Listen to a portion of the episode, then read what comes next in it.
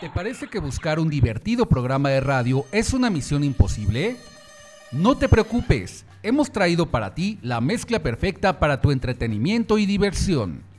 Solo agrega una taza de buen humor, un litro de música, 20 kilos de información y entretenimiento.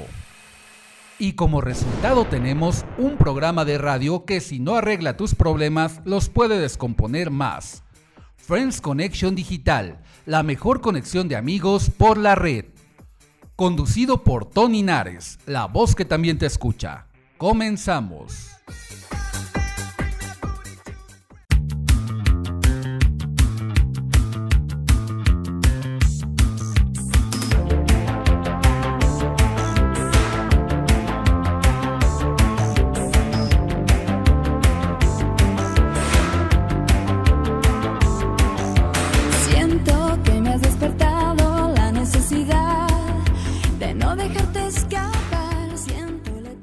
Hola, ¿qué tal amigos? Muy buenas noches. Ya estamos en el mejor programa de revista de la radio, el más misterioso, el número 38 de Friends Connection Digital, la mejor conexión de amigos por la red por promo estéreo, donde la estrella... Eres tú. Te estamos saludando desde algún lugar remoto de la Ciudad de México y siendo emitidos por promo estéreo en Dr. Vertis número 1001, Colonia Narvarte Poniente. Y te saluda tu amigo Tony Nares, la voz que también te escucha y me acompaña. Hola, ¿qué tal amigos? Muy buenas noches. Mi nombre es Lucero Ramírez, acompañándolos un sábado más. Eh, me encuentran en mis redes sociales como Nico Nico en Facebook y en mi WhatsApp me pueden escribir al 5540 360315. Y también nos acompaña. Hola, ¿qué tal amigos? Buenas noches, soy su amiga Gaby Chía, esperando que, que se le estén pasando muy bien. Gracias por escucharnos y les recuerdo mis redes sociales, me pueden seguir en mi Facebook personal como Gaby Chía o en las páginas de Auto Tapatón y también para sus comentarios o para sus donaciones de tapitas al 55 34 30 52 70. Y muy bien, ya es sábado 18 de abril, qué rápido se nos está yendo el tiempo, la vida, el año. Y bueno, seguimos confinados aquí por la contingencia del COVID-19, pero no por eso Promo Estéreo ni Friends Connection Digital te quiere dejar de acompañar. Así es que síguenos en todas nuestras plataformas digitales y en todas nuestras redes sociales. Te recuerdo nuestros medios de conexión de nuestro programa. En Facebook estamos por medio de la página oficial de Friends Connection Digital o de la página de Promo Estéreo. También nos puedes seguir en mi perfil personal de Face, este es Tony Naes Locutor, y también por Instagram con el mismo nombre. También estamos en YouTube, acuérdate, haznos el honor de que crezca este, este canal para que nos conozcamos, nos conectemos y sigamos eh, brindándote la mejor diversión, entretenimiento e información para conectar amigos, que esta es la misión de este programa. Y bueno, como les decía desde un principio del confinamiento, la idea de nuestro programa es el hecho de acompañarte, de hacer un poquito, un espacio entre tanto bombardeo de información que tenemos acerca de la contingencia, del COVID y todas estas situaciones que de repente pues nos ponen alerta o nos alteran o nos ponen tristes y que de alguna manera hay que saber manejar el control emocional, pues sí te vamos a seguir dando las recomendaciones que en todos lados te están diciendo, por ejemplo el hecho de quedarte en casa, el de lavarte las manos, el de reconocer al personal médico y de seguridad que están haciendo todo lo posible para que esta pandemia no siga creciendo más, sobre todo por ejemplo aquí en México que estamos pues en unas de las fases que ya vamos a, a crecer de alguna manera y que debemos de estar prevenidos para que eh, esto no siga ocurriendo y más rápido salgamos de esto.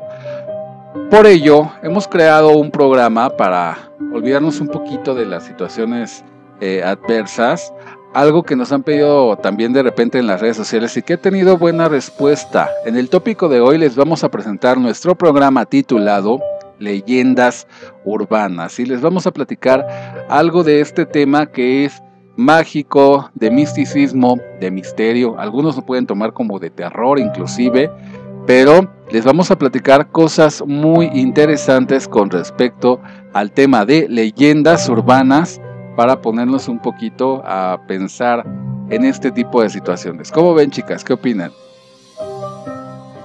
Bien, muy bien. Sí, opino bien.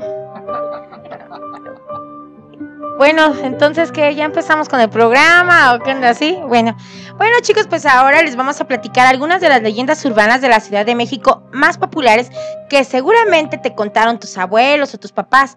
¿Las conocías? ¿Viviste alguna experiencia paranormal? No te lo pierdas nuestro programa. No tuviste infancia si no conoces estas conocidas leyendas urbanas de la Ciudad de México, desde la eterna y quejumbrosa Llorona hasta la condenada enfermera de la planchada. Además de estar fundada sobre lo que fue un enorme lago, nuestra amada y a veces odiada ciudad fue construida sobre mitos y leyendas que por generaciones nos han dado identidad, no solo como citadinos, sino como mexicanos. Desde una mujer que llora amargamente por sus hijos perdidos, la enfermera que hizo caso omiso de su juramento profesional, las almas en pena en un centro comercial y el portal místico a una terrible dimensión. Aquí las mejores leyendas urbanas de la Ciudad de México, que en un momento se las vamos a dar. ¿Cuál? Pues se trata quizás de la leyenda más famosa en todo el país y claro, en cada familia. El primo de un amigo, la es, el primo de un amigo la ha escuchado y visto andar en pena por sus hijos y a veces gimiendo sin paz, algunas gritando a los cuatro vientos, ¡ay, mis hijos! Hay quienes para hacer verídica esta leyenda aseguran que la Llorona es el alma en pena de la Malinche, la compañera indígena de Hernán Cortés, que le ayudó a interpretar la lengua del imperio azteca y que finalmente fue figura central para que los españoles tomaran el poder de México Tenochtitlan. Ahora, como condena, recorre las calles, ríos y barrancos de la ciudad y algunos otros puntos del país, con un terrible llanto por sus hijos, los mexicanos que perdieron la batalla contra los conquistadores.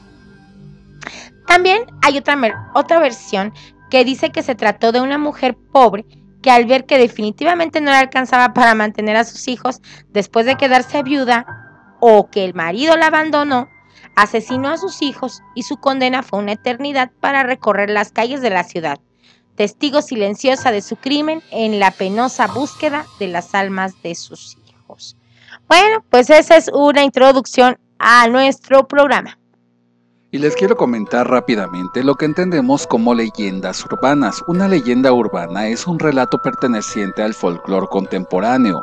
Se trata de un tipo de leyenda o creencia popular, a veces emparentable con un tipo de superstición que pese a contener elementos sobrenaturales o inverosímiles, es presentado como hechos reales sucedidos en la actualidad y que obviamente se cuentan de persona en persona y de generación en generación y que muchas veces van cambiando como el teléfono descompuesto, ¿no? Por eso tienen algo de real y algo de fantasía. ¿Cómo ves, Gaby? Sí, fíjate que eh, yo tengo una experiencia así, de que fue de generación en generación, eh, con respecto a la planchada.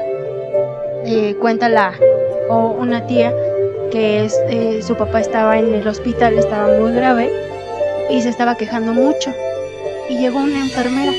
Entró una enfermera al cubículo ahí donde estaba el, papá y le pidió que se saliera. Y ya se salió, se salió la, mi tía a las sillas que estaban en el pasillo para ella tranquilizar a su papá. ¿no? Ella ahora sí que le ganó el cansancio, le ganó el sueño, pero entre, ahora sí que entre sueños vio que su papá se tranquilizó. Cuando ella eran las 6 de la mañana fue a preguntarles ahí al cubículo donde están las enfermeras, les fue a preguntar que cómo se llamaba la, la enfermera que había atendido a su papá. Y ella le dio la, la descripción que era una, una, una, muchacha muy guapa, con así con el pelo muy recogido y muy así que muy planchadita, con una capa azul, pero lo que lo ¿cómo se llama? la peculiaridad era el olor al nardos, muy, muy fuerte, ¿no? Y, este, y las enfermeras nada más voltearon y se quedaron viendo. Dicen, no, nada más nosotros estamos, nosotras dos nada más estábamos de guardia. No, pero es que fue la, vino esta enfermera y tranquilizó a mi papá. Dice, no, dice, es que nada más estamos nosotros. Dice, de haber sido este, la planchada. Ya cuando ella se puso a investigar de lo de la, la leyenda de la planchada y todo eso, se dio cuenta que era la muchacha que había visto, la enfermera que ella había visto, que había ido a tranquilizar a su papá. Órale, qué miedo. Pues, ¿qué creen? A mí por WhatsApp me llegó eh, un mensajito de un friend que de alguna manera vamos a. nos pidió anonimato, pero nos contó una leyenda urbana muy fuerte, que de alguna manera no sé por qué ocurren cosas tan misteriosas en el metro de la Ciudad de México. Y no quiero decir que el metro sea un lugar donde se espanta o, o de alguna manera, o los hospitales, ¿no? También. Pero finalmente sí, de repente surgen historias paranormales en, eh, alrededor del metro, alrededor de los hospitales, o lugares así que tienen una vibración especial, ¿no? Bueno, pues les voy a comentar este mensaje que me mandó un chico que de alguna manera en las redes sociales, como les digo, nutren nuestro programa y estamos en contacto con ustedes y nos acompañamos en estos tiempos de contingencia. Bueno, para no dar más este, preámbulos, este chico que pidió su anonimato me comentó que ocurrió algo con unas mujeres en el metro Apatlaco él me dice las extrañas mujeres del metro Apatlaco y me comenta, de, regreso a mi casa aproximadamente a las 10 de la noche abordé el metro de la línea 8 y saqué el libro de la conquista de México escrito por Prescott. Me metí en la lectura que no me daba cuenta de cuando paraba el tren ni de quién subía ni quién bajaba. Al llegar a la estación Apatlaco, se subieron tres mujeres, de las cuales una llevaba a un niño como de tres años en brazos. Me di cuenta de esto porque al entrar al vagón iban riendo muy fuerte. Dos de ellas se sentaron en el asiento doble a mi izquierda y la que llevaba al niño se sentó enfrente. Todas ellas eran muy bonitas, de piel blanca, ojos verdes, cabello rubio. De repente, la que se veía más joven me sonríe y me comenta, Oye, ¿está bueno ese libro? Le contesté, sí, está muy bueno.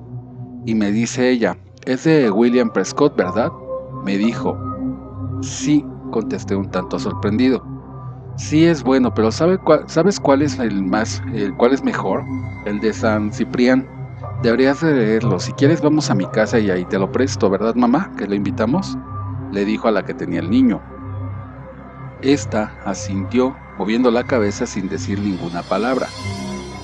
Llegamos a la estación Escuadrón 201. Subieron tres muchachos y una chica se me quedaban viendo y luego veían a las mujeres y cuchicheaban entre ellos. Yo seguía hablando con ellas, que con mucha insistencia querían que fuera con ellas a su casa. Me negaba poniendo excusa que no podía ya que tenía que ir a trabajar. Cuando llegamos a la estación Iztapalapa, se levantaron y ya que iban a salir del vagón, una de ellas me dijo, pero nos vamos a volver a encontrar otra vez. Se bajaron y al cerrar las puertas y comenzar a avanzar el tren, los muchachos que habían subido en el escuadrón 201 se sentaron junto a mí y me preguntaron por qué les había hablado a esas mujeres. Extrañado, les pregunté el porqué de esa pregunta. Y la chica me dijo que si realmente no me fijé que estaban realmente horribles y que el perro que llevaba la más gorda realmente estaba súper horrible. No creí lo que me decían porque yo nunca las vi feas al contrario, estaban muy bonitas. Una señora que estaba en el otro extremo del vagón se acercó y nos dijo a todos, a este joven se lo querían llevar las brujas. Y viéndome me dijo, te salvaste. Esas son brujas que vienen a buscar incautos y se los llevan al cerro de la estrella. Y ahí se los friegan, hijo. ¿A poco no has sabido de lo que se han encontrado en la cueva del diablo? Pues esas son las que se los llevan. En la siguiente estación, esta señora se bajó y los chavos y yo nos quedamos viendo en silencio. ¿Cómo ven? Ay, no, sí, realmente, insisto, son leyendas que ocurren en las grandes ciudades y que como les dije en un principio pueden tener algo de, verdad y algo de, de mito, pero eh, hay que tomar en cuenta que nosotros como seres humanos eh, tenemos, estamos compuestos de materia y de energía. Y muchas veces eh, entendemos por materia nuestro cuerpo y la energía, pues es el alma, el espíritu o como le quieran llamar. Finalmente todos tenemos una vibración que puede ser este, positiva o negativa, pero todos vibramos. Entonces, hay quien tiene esa capacidad ¿no? y ese don de ver cosas paranormales y hay quien a lo mejor por escepticismo o por cualquier otro tipo de situación pues sí le cuesta un poquito más de, trabajo entender o creer este tipo de situaciones. ¿Cómo ven? ¿Qué opinan? Miedo. Me dio mucho miedo porque qué tal que yo me encuentro a las brujas o a los brujos. A los brujos guapos que ya me llevan, ¿no? Ajá. Bueno, pues yo les voy a contar otra otra leyenda, que es el de Xochimilco, la de la isla de las muñecas, porque es también deteriorada. ¿Se han ido a esa? ¿Se han ido ustedes?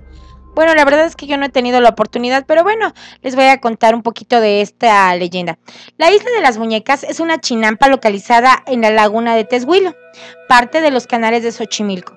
Su nombre se debe a que en ella se encuentran gran cantidad de muñecas rotas y deterioradas, de varios estilos y colores, colocadas allí por quien fuera su dueño, Julián Santana Barrera. Santana, que llevaba una vida de ermitaño y se dedicaba al cultivo de hortalizas, flores y cereales, empezó a colocar estas muñecas por toda la isla en 1950. Por algún tiempo no se supo por qué Santana realizaba esto hasta que un sobrino suyo, Anastasio Santana, contó que se debía a que Julián decía que recién llegado a la isla se había ahogado allí un jo- una joven y que desde ese momento en la isla se escuchaban voces y lamentos de mujer, por lo que usaba las muñecas para protegerse de los espíritus. Julián también dijo a su sobrino que cuando iba a pescar veía a una sirena que se lo quería llevar. Según Anastasio, un día que ambos fueron a pescar, él se retiró un momento para revisar a sus animales y cuando volvió encontró a su tío muerto en el sitio donde supuestamente veía a la sirena y que se supone también que había sido el sitio donde se había ahogado la joven de la leyenda. Luego de la muerte de Julián, su sobrino Anastasio ha continuado incrementando la colección de muñecas. En la actualidad, la Isla de las Muñecas es un sitio famoso entre los turistas que visitan los canales de Xochimilco, atraídos por la leyenda, además de por las historias de que en alguna de las muñecas son milagrosas. La Isla de las Muñecas ha sido un objeto de reportajes y programas documentales. Como ven, se hizo muy famosa. No, hombre, pues sí. O sea, sí me ha tocado saber varias, este, pues leyendas urbanas alrededor de, de esta isla de las muñecas y sí, pues causa cierta sensación extraña, ¿no? ¿Cómo ves, Gaby? Sí, pues sí da, sí da miedo, ¿no? Al pasar por ahí, el ver las muñecas cómo están, el que unas no tienen ojos, o que nada más es la pura cabeza. No, sí da miedo, ¿no? y fíjense que yo les tengo otra otra situación que me, que me pasó.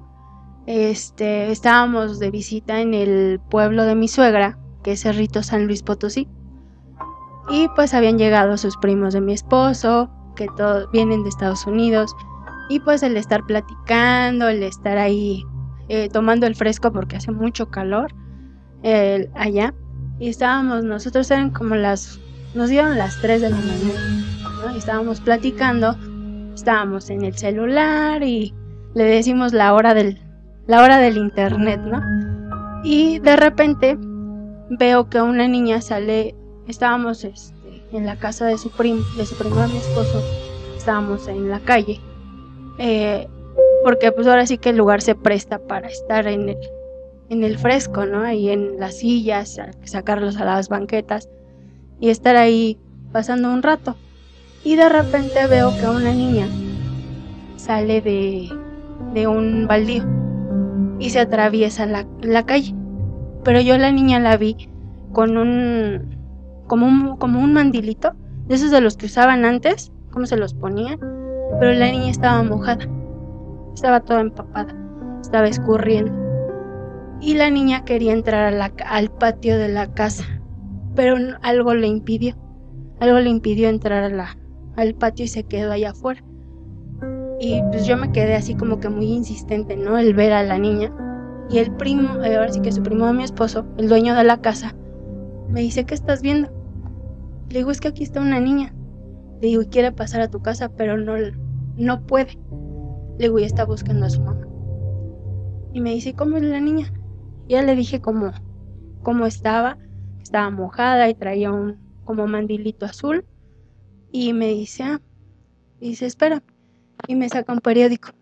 Y el periódico eh, haz de cuenta que unas, unas calles antes de donde estaba la, donde está la casa de, de su tío, de su primo, perdón, eh, es ahora ya es un este, venden muebles, pero todos los los negocios que ponen en esa casa no funcionan. Y había sido salón de fiestas, había sido así que muchos negocios se habían puesto ahí, pero ninguno había funcionado. Y resulta que me saca el periódico y es la niña, la de la foto, la que yo había visto, es la niña la de la. Lo que pasa es de que la niña vivía con su padrastro y con su mamá. Pero resulta que en la parte de atrás de la casa había un pozo y la niña se cayó. Pero el padrastro se dio cuenta. Se dio cuenta de que la niña se cayó. Y lo que hizo fue decirle a la, a la mamá que tenían que, que tapar ese pozo porque era muy peligroso. Pero nunca le dijo que la niña estaba ahí. Y, y ahora sí que él tapó el pozo y la niña se quedó ahí. Y la niña ahora sí que anda penando buscando a su mamá. Pero la mamá nunca supo que la niña la viene. Ya hasta muchos años después, que fue cuando lo, lo convirtieron en salón de fiestas, ese, ese terreno, se dieron cuenta que ahí, había, que ahí estaba la niña sepultada. Y la mamá nunca se dio cuenta de, de lo que había sucedido. Nada más que a lo mejor se la habían robado, fue lo que le dijo el padrastro. Y eso fue lo que pasó con él. Y hasta después se dieron cuenta que había fallecido. Fíjate que curiosamente, cuando existen muertes de alguna forma trágicas, como que las almas de las personitas que fallecieron así, pues no descansan y de alguna manera andan buscando, pues a lo, a lo mejor algunos justicia, otros queriendo dar un mensaje o bien este, descansar, ¿no? Y pidiendo luz para, independientemente de las creencias que tengamos, eh, pues piden luz para, para, poder descansar. Yo les voy a platicar algo que me tocó vivir, pues no tanto como vivir, sino que me platicaron precisamente una leyenda urbana. Yo tenía un amigo llamado, vamos a llamarle Fernando. Él era trailero y en una ocasión me invitó a hacer un viaje porque yo tenía la experiencia de viajar en tráiler y un día que se presentó la oportunidad pues me dice pues vamos no pues yo tenía pues en ese entonces a lo mejor saliendo de trabajar de las escuelas la oportunidad de ir era un viernes por la noche y vamos a regresar el domingo de hecho regresamos el domingo y tenía que hacer una entrega de aquí de la Ciudad de México hacia Veracruz. Entonces cuando íbamos precisamente en la carretera hacia Veracruz, hay una parte como de bruma. Y me decía, oye, te voy a platicar una leyenda, vamos a platicar porque como viajamos de noche finalmente, y muchos traileros lo hacen así, viajan de noche para llegar a tiempo a sus entregas, él pues evitaba dormirse, ¿no? Ya se tomaba que, que el refresco de cola, que un café y todo para evitar dormirse. Dice, entonces vente aquí del lado de, copiloto, de como de copiloto y vamos a platicar porque si no me va a ganar el sueño. Órale, pues ya justamente en una parte de la carretera Veracruz íbamos este, platicando y me dice, te voy a contar una leyenda que se dice aquí. Si ya ves esta parte de bruma, y le digo, sí, está muy extraño, ¿no? ¿Qué tal que pueda haber un accidente? Y dice, sí, o sea, finalmente se dan muchos accidentes ahí. Pero en las carreteras, según este amigo, hay negocios como restaurantes, a las orillas de las carreteras que les llaman cachimbas.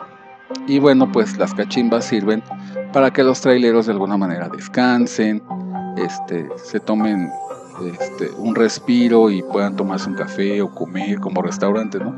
Hay inclusive cachimbas que tienen camas como para que los traileros de alguna manera eh, descansen un ratito y puedan dormir. Y hay otros que inclusive lo utilizan para otras cosas, ¿no? De tipo sexual porque hay chicas que también para eso, a eso se dedican, ¿no? Entonces él me comentaba que antes de llegar a cierta cachimba, justamente la carretera de Veracruz donde estaba la bruma, normalmente se aparecía una chica muy bella, vestida muy provocativa. Y decía que de alguna manera ya los traileros estaban alertados que no la subieran porque la chica está, imagínense que se les aparezca alguien de la nada y que te pide a Ray, ¿no? Una, una chica muy guapa y todo esto. Y me comentaba que ellos ya estaban alertados en no subirla precisamente porque ya le había ocurrido a alguien de que él había subido un trailero y pues a lo mejor entre el cansancio, entre el estrés y todo, pues el chico vio la oportunidad pues de subirla y ella también se subió a la cabina de copiloto y ya iban manejando, iban avanzando. No, no, no.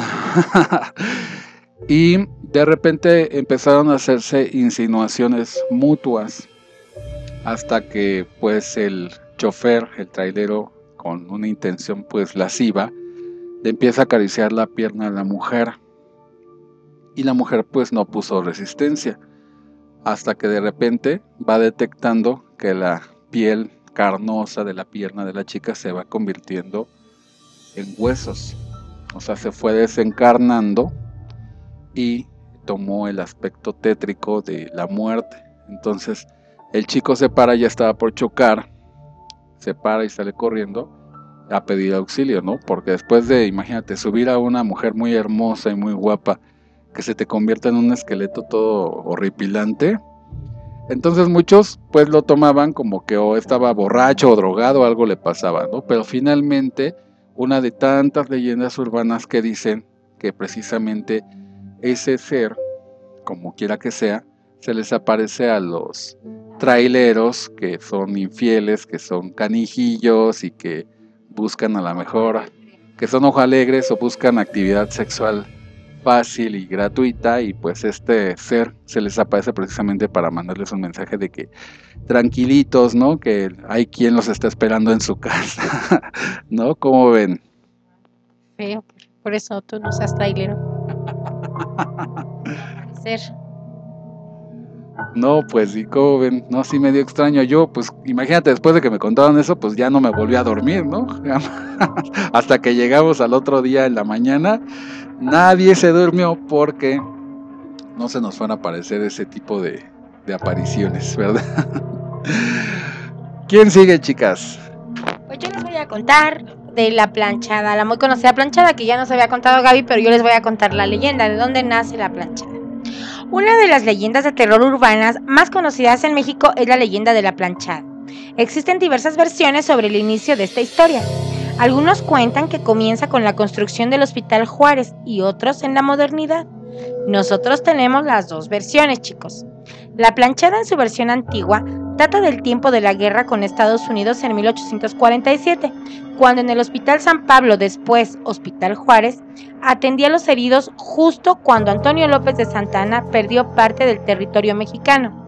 Se dice que ante el exceso de trabajo y el escaso personal del hospital, las enfermeras se quedaban dormidas y al despertar apresuradas por atender a los pacientes se encontraban con la sorpresa de que ya habían sido atendidos por una enfermera que nadie conocía. Los trabajadores y soldados de guerra se pusieron de acuerdo para seguir a la mujer que los atendía. Y según ellos, desaparecía a los pocos metros. La describían como una mujer hermosa, rubia, de ojos azules, que caminaba muy derechita y con un uniforme blanco, perfectamente almidonado. Nadie sabía quién era, ni de dónde provenía, ni cómo había muerto. Bueno, pues esa es la versión antigua. La versión, la versión más moderna de la planchada y que todos conocen se trata sobre una enfermera enamorada que entró a trabajar en el Hospital Juárez a mediados del siglo XX. Era enfermera de vocación porque le gustaba atender muy bien a los pacientes, por lo que se ganó la simpatía de todo el personal del hospital. Dicen que era muy bonita, era rubia, de ojos azules y siempre estaba impecable. Llevaba su uniforme muy blanco y almidonado, siempre bien planchado. La enfermera se enamoró de un doctor un poco engreído y coqueto, con otras mujeres. Se hicieron novios y finalmente el doctor le propuso matrimonio. Ella, extremadamente emocionada, pero la historia de amor dio un giro inesperado y comenzó la desgracia de la planchada. ¿Conoce cuál era su nombre en vida y los testimonios actuales de su existencia? ¿Ustedes lo conocen? ¿Qué es nombre? Ajá, de la planchada. Eulalia. Se, llamaba ¿Se llamaba Eulalia? Sí. ¡Ay, qué listo! Bueno, pues esa es la, esa es la leyenda de la planchada. Y bueno, pues, pobrecita planchada, por eso, por eso se, se, se suicidó, ¿verdad? Esta chica. Y por eso se aparece en el hospital Juárez. Pues como dice Gaby, que le tocó a tu tía, ¿no, Gaby? Sí, y sabemos muchas, muchas, muchas, muchas, muchas anécdotas de la planchadita. Fíjate que no nada más en el Hospital Juárez se aparece. En todos los hospitales. Yo, miren, Pero desafortunadamente... ella trabajaba ahí, en el Hospital Juárez. Ah, sí, finalmente y de ahí se originó pues la versión moderna, ¿no? Yo desafortunadamente pues sí he tenido que pisar un hospital que como todos, yo creo que no nos gusta estar en un hospital y he estado internado en algunas ocasiones y afortunadamente no se me ha parecido nada, ¿no? Pero no en un hospital, pero sí he tenido algunas experiencias paranormales que, que sí llaman la atención, pero eso se las voy a contar si nos da tiempo más adelante, si no ya habrá una segunda parte de este programa. ¿Cómo ven, chicas? Gaby, ¿tú tienes algo que decir? ¿Sí? Sí, de las famosas brujas, ¿no? Las que se aparecen en los pueblos en forma de bolas de fuego. Eh, me tocó verlo en el pueblo que les contaba, en Cerrito San Luis Potosí. Eh, me tocó ver tres bolas de fuego que brincaban de un cerro a otro. Cuando, ahora sí que cuando las vimos, le dije a su prima de mi esposo, mira lo que está en el cerro. Y sale ella y las alcanza a ver, pero ya cuando su yerno quiere verlas, estas desaparecen y ya no, ya no se vieron. Y cuenta, ahora sí que cuenta la leyenda, que se aparecen cuan- en la noche de luna llena, cuando hay un recién nacido en el pueblo. Porque ella- ellas, ellas van por el recién nacido. Por eso, por eso las mamás de los pequeñitos, cuando saben que va a haber luna llena y que llegan las, las brujas, eh, lo que hacen es poner unas tijeras abiertas abajo del colchón de los niños y cierran todas las ventanas para que no puedan para que no puedan entrar. Yo, yo sigo insistiendo, por ejemplo, también aquí con la con el metro de la Ciudad de México, que para nada este queremos hacerle como que mala fama, sino más bien por las redes sociales los comentarios que nos hacen llegar nuestros radioescuchas, eh, pues preparando este programa precisamente de leyendas urbanas, nos platican que el metro de la Ciudad de México es uno de los transportes públicos que más personas usan, moviendo al día cerca de 4 millones de pasajeros. Bueno, en tiempo habitual, porque ahorita en la contingencia déjenme decirles que hasta vacíos van los vagones. Y bueno, vamos a, a tomar en cuenta que el metro de la Ciudad de México cuenta con 12 líneas y 195 estaciones atravesando prácticamente toda el área metropolitana. Por ende, no sería raro que en algunas de las estaciones ocurrieran sucesos o historias inexplicables como gritos en las noches, fantasmas, conspiraciones y otro tanto de mitos urbanos. Por ejemplo, en los 80 era muy común saber de amenazas de bombas supuestamente explosivos que de repente nada más eran pues realmente mitos, ¿no? Porque las autoridades tomaban cartas en el asunto y no este, encontraban algo así. Pero algo que se dice mucho, por ejemplo, que hay un fantasma en el metro Pino Suárez, porque se rumora que una noche en la década pasada, cuando el metro terminó de dar servicio, uno de los encargados de revisar que todo estuviera en orden en las vías encontró a un supuesto trabajador que hacía exactamente lo mismo. El encargado se sorprendió ya que él conocía a todos los trabajadores que estaban en el turno y este hombre realmente no era uno de ellos. Al preguntar algunos datos, el misterioso hombre contestó cosas que solamente un trabajador del metro sabría. Al no creerle ni una palabra al hombre, el encargado reportó este hecho con su superior. El jefe impactado le mostró fotos del misterioso trabajador, contándole que había muerto hace algunos años siendo arrollado por un vagón descompuesto mientras revisaba las vías. Además, no era el primer trabajador que se lo habían encontrado y reportado, ya que el fantasma diario pasaba a esa misma hora. También, pues otro mito, el cráneo del Metro Valderas, que se encontró un cráneo de 11.000 años de antigüedad y se encontraba en perfecto estado. Y bueno, pertenecía este cráneo a un hombre de entre 35 y 40 años de edad y este hallazgo fue bautizado como el hombre del Metro Valderas y actualmente lo conserva el INA. También se habla de que hay una rata gigante en la línea 3. ¿Una rata? Una ¿Viva? rata.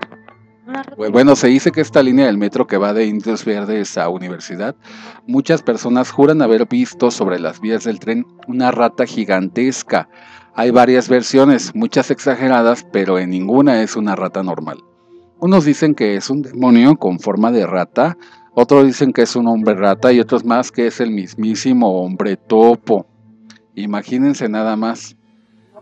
ajá. También hablan de estaciones fantasmas.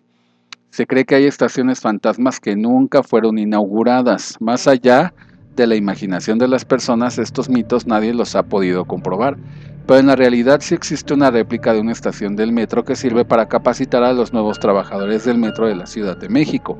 Esta estación se encuentra anexada a la estación del Metro Zaragoza en la línea 1, en las instalaciones del Instituto de Capacitación y Desarrollo del Metro. Si tú quieres visitarla al público, como, como público general necesitas hacer un trámite de visita guiada en las oficinas de atención al usuario que están arriba del Metro Juárez.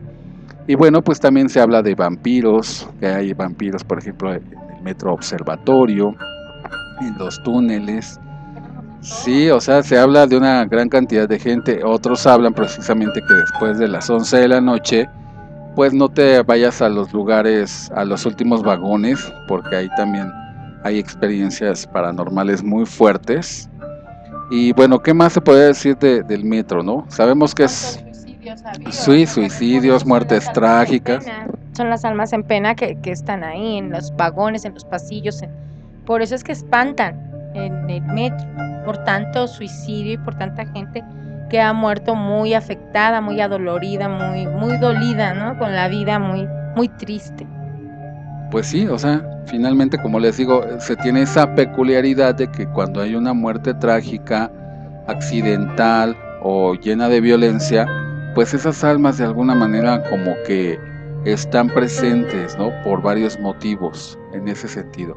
Pero insisto, no nada más en el metro de la Ciudad de México, como que en carreteras. A mí me habían dicho, por ejemplo, cuando hay cruces, este, tanto de avenidas como de calles o en la carretera, donde se forman una cruz, normalmente pues es punto de accidente y que ahí este, de alguna manera siempre está un muerto, le llaman el muerto de la, de la, del cruce, ¿no? O del crucero. Las personas que saben de esoterismo y de santería, pues a lo mejor utilizan este punto clave, precisamente me había comentado alguien, para hacer un ritual y pedir un favor al muerto del crucero, ¿no? Pero de que siempre hay accidentes de este tipo en los cruceros, ya sea de avenidas o de calles, formando una cruz en ese punto, siempre hay un muerto, según los creyentes de las leyendas urbanas y de la parte esotérica, que siempre va a existir ahí un alma que, que puede ser positiva o negativa, que, pero tú le puedes pedir favores, ¿no? Bueno, cada quien, depende de lo que crea cada quien. ¿Cómo ven? Está cañón. sí, fíjate que los que tenemos ese, ese don, ya como que uno se acostumbra, ¿no? Al, ver todo eso. Pero ya la gente cuando, cuando tú se lo platicas, se queda así como que, ¿será cierto o no? La gente escéptica que no, que no cree, ¿no? Yo al menos, yo no lo creía hasta que se me, se me desarrolló ya este don que, que tengo. Y el, ahora sí que el, hay veces que es muy, muy fuerte, porque por ejemplo cuando su tío de, su papá de, bueno, más bien mi suegro, estaba en el hospital, lo acaban de operar. Y estaba en el hospital que estaba, en el hospital del seguro que estaba ahí en, en la Plaza de las Tres Culturas. ¿No? Que ahorita ya no, ya no existe ese, no, ya no existe el hospital. Eh, me tocó, en, ahora sí que íbamos a visita y me tocó ver en los, en los vidrios, porque pues eran unos, unos ventanales muy grandes los que había y daban a la Plaza de las Tres Culturas.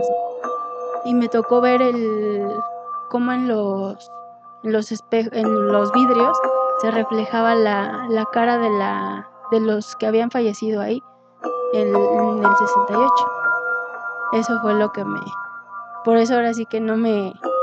Tenemos la costumbre de ir el 25 de, de julio a lo de los danzantes y todo eso que llegan a ofrecerle su, su danza ahí a, Santiago Tlatelolco, ahí a la iglesia, pero es un dolor de cabeza impresionante, ¿no? El que, el que tengo por todas las, todas las energías que, ahí se han, pues, todo lo que se ha vivido ahí, ¿no? Porque ahora sí que es un centro de, de, ¿cómo se le, se, la palabra? De, este, de, de este, ¿cómo se llama? De sacrificios desde, desde los desde los desde los aztecas y todo eso siempre ha sido una cosa de matanza, ¿no? Tlatelolco ha sido una, colonia que desgraciadamente ha sufrido mucho. Ve lo del 68, de, también cosas así desde nuestros antepasados. Luego la mata viejitas en Tlatelolco. Eh, ¿Qué más ha habido en Tlatelolco? El caníbal, el de los tamales, ¿no? Que se hacía este de la Guerrero, o sea, eh, el terremoto del 85. Eh, o sea, Tlatelolco tristemente pues sí tiene sus leyendas. Eh, bueno, pues ya, qué tristeza, ¿verdad? Este, a mí fíjate que sí no me gusta ir a Tlatelolco porque yo sí siento, eh, no es mala onda, pero este, sí se siente una energía diferente y a mí sí me da miedo ir, ¿eh? Yo siento que hay algo, porque he sufrido mucho desgraciadamente.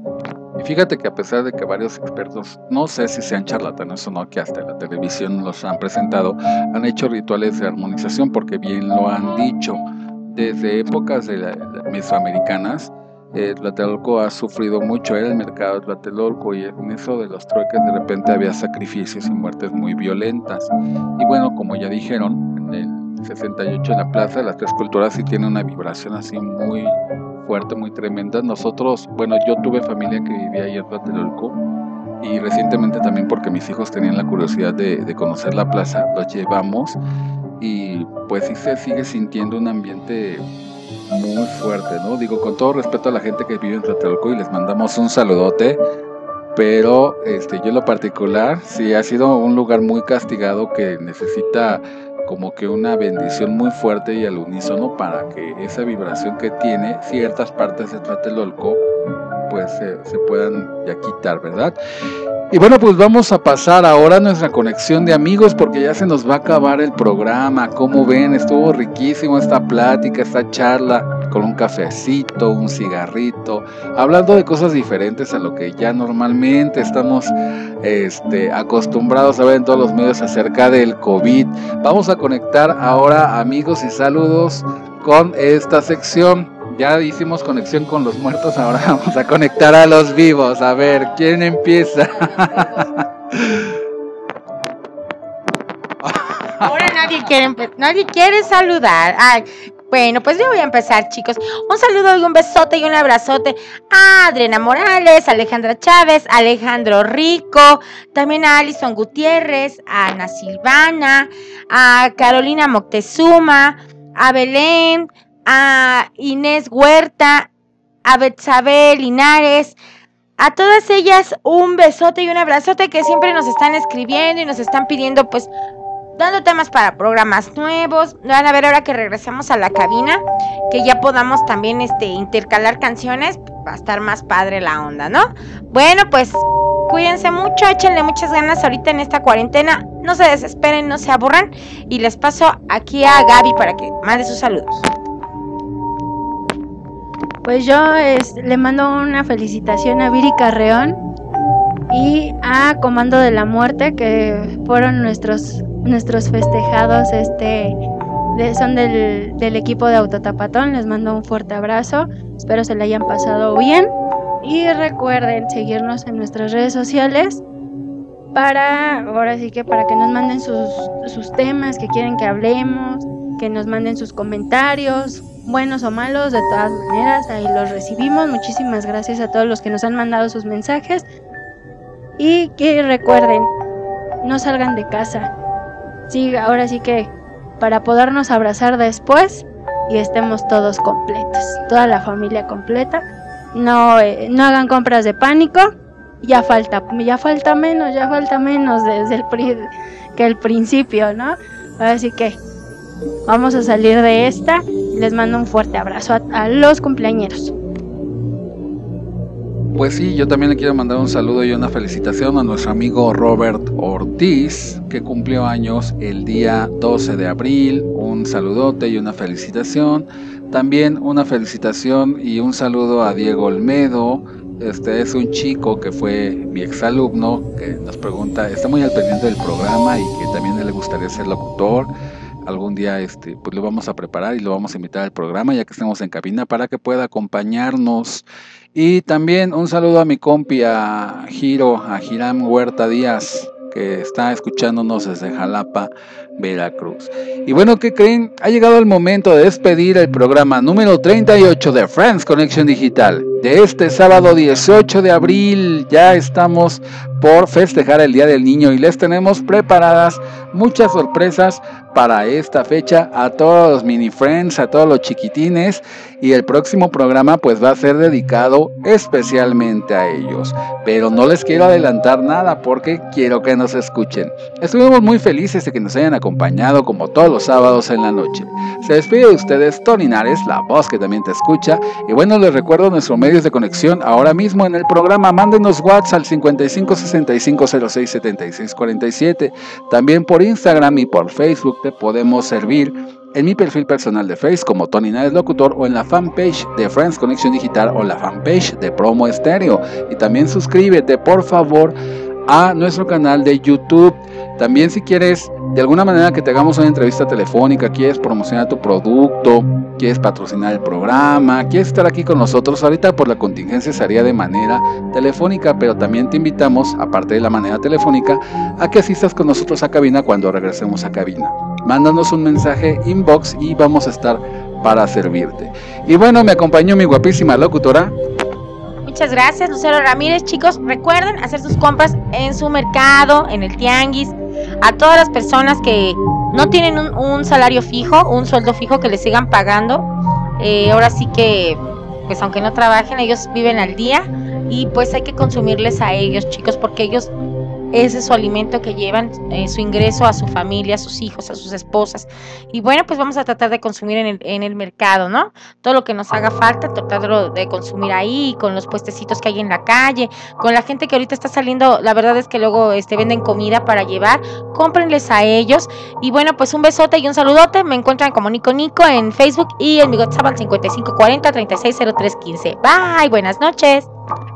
También se despide de ustedes su amiga Gaby Chía, recordándole las, redes sociales como Gaby en Facebook, en todas las plataformas digitales como Autotapatón y para sus donaciones de tapitas al 55 34 30 52 70.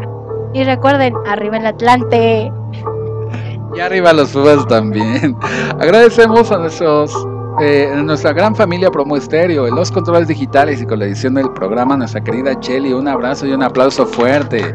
Y también a nuestros directivos de Promo Estéreo y LIL Digital, a Lalo Llamas y a Isa Newman, gracias por todo su apoyo y las facilidades para realizar este programa. Ya el sábado por la noche vamos a seguir escuchando estas leyendas urbanas que prometen una segunda parte con los mejores hits que les vamos a poner de la, del catálogo musical de Friends Connection Digital y de Promo Estéreo. Ah, pero recuerden, el último en soñar. ¡Que apague la luna! Nos escuchamos todos los sábados de 10 a 11 de la noche por Promo Estéreo. Hasta la próxima emisión y que se la pase. Muy bien. Bye bye. Felices sueños.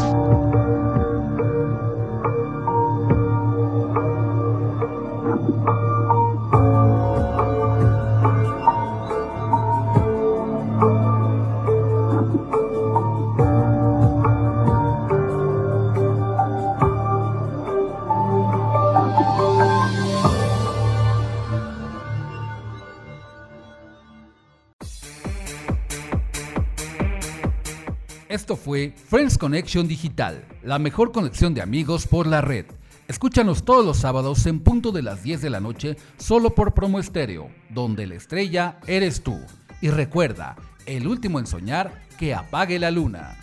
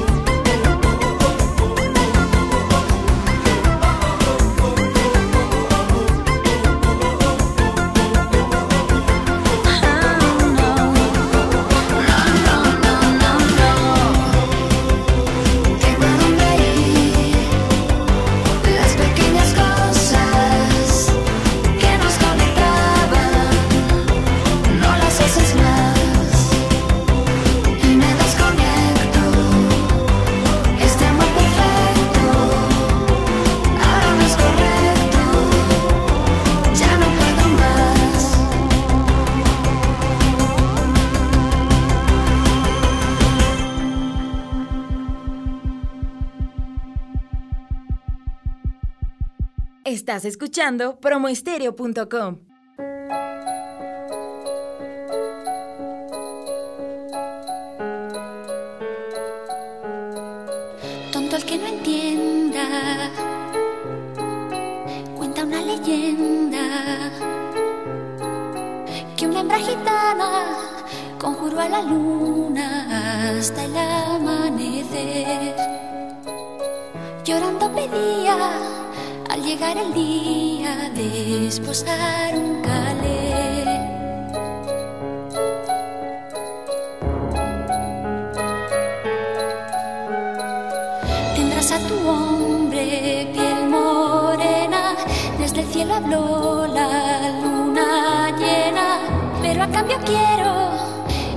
primero que le engendres a él.